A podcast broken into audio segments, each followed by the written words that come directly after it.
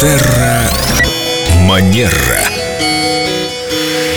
Сегодня я сдаю экзамен по этикету. Здравствуйте, Виктория. Здравствуй, Денис. Привет. Здравствуйте. Здравствуйте. О, молодец. Итак, мне нужно представить Дениса Виктории или Викторию представить Денису. И я, кажется, не выучила урок. Попробую. Денис, знакомься, это Виктория, специалист по этикету. Виктория приезжает к нам два раза в неделю. Виктория, это Денис Красин. Алиса, это Ведущий пудинг. Эльдо Пудинг радио. это Алиса. Очень приятно познакомиться. А Денис. теперь Это взаимно, проанализируйте. А, Елена, Пожалуйста. вы совершенно верно все сделали. Как мы говорили в нашей рубрике, мужчину представляют женщине. Да, Да. это интуитивно. Итак, о чем мы будем говорить сегодня? У нас э, сегодня много разных тем. Мы можем начать, например, с цветочного этикета. Это почти свидание. Я должен был прийти с цветами, но у меня их нет. И поэтому я спрашиваю, а нужно ли девушке на каждом свидании, допустим, мы встречаемся с ней уже достаточно регулярно, постоянно дарить цветы, не спрашивая ее о том, любит она их или нет, какие предпочитает, может быть, у нее в конце концов на них аллергии. Конечно, прийти на первое свидание с букетом цветов – это хороший тон. Но если мы говорим о том, что вы уже встречаетесь со своей пассией, то было бы замечательно э, в какой-то момент уточнить, а какие цветы тебе нравятся. И не испытываешь ли ты муки совести, что я каждый раз трачу по 2000 рублей на букет? И, может быть, кстати, пора уже подарить не только цветы, но и вазу для цветов, если вы так любите делать такие прекрасные знаки внимания. Отсюда вот вопрос, а цветы и ваза дарятся раздельно или все-таки лучше вместе?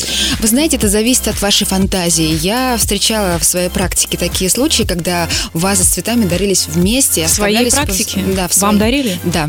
Ой, как здорово. А, вы- то Это есть хотя бы что-то Все полезное. зависит от вашей фантазии. Кстати, очень классный совет для молодых людей. Я Вопрос. хотела продолжить тему цветы начальнику, начальнице. начальнице и начальнику, да, мы можем про это поговорить. Вы, ну, вы можете их дарить. Просто отдельный момент, а стоит ли дарить мужчине? Мы можем Я это считаю, это обсудить. непрактично. Ну почему? Мужчина не оценит. Мужчины почему гаджеты же? любят, но это стереотип Нет, э, такой. я попытаюсь Ты хочешь развеять, цветы? развеять этот миф. Э, Я на самом деле скажу вам, как человек, которому дарили цветы, что это приятно. Э, Правда. Я, с вашего позволения, добавлю, что хороший тон, правила хорошего тона допускают и рекомендуют дарить цветы мужчинам в определенных случаях, да, если, например, Например? это юбиляр, если это человек, э, там, связанный с э, индустрией искусства, например, у него премьера. Ну, понятно, это тоже юбиляр. Выпуск книги. Мы теперь их так называть И будем, да? в зависимости от вашего выбора. И более того, э, даже есть специальные правила выбора цветов для мужчин. Они отличаются от тех Вот, кстати, букетов. да, гладиолус, я слышала, мужской цветок. А какой еще можно назвать мужским? Лилия, нет? Главное правило, ну, отличие мужских букетов от женских, что женщинам все-таки предпочтительно дарить, во-первых, цветы более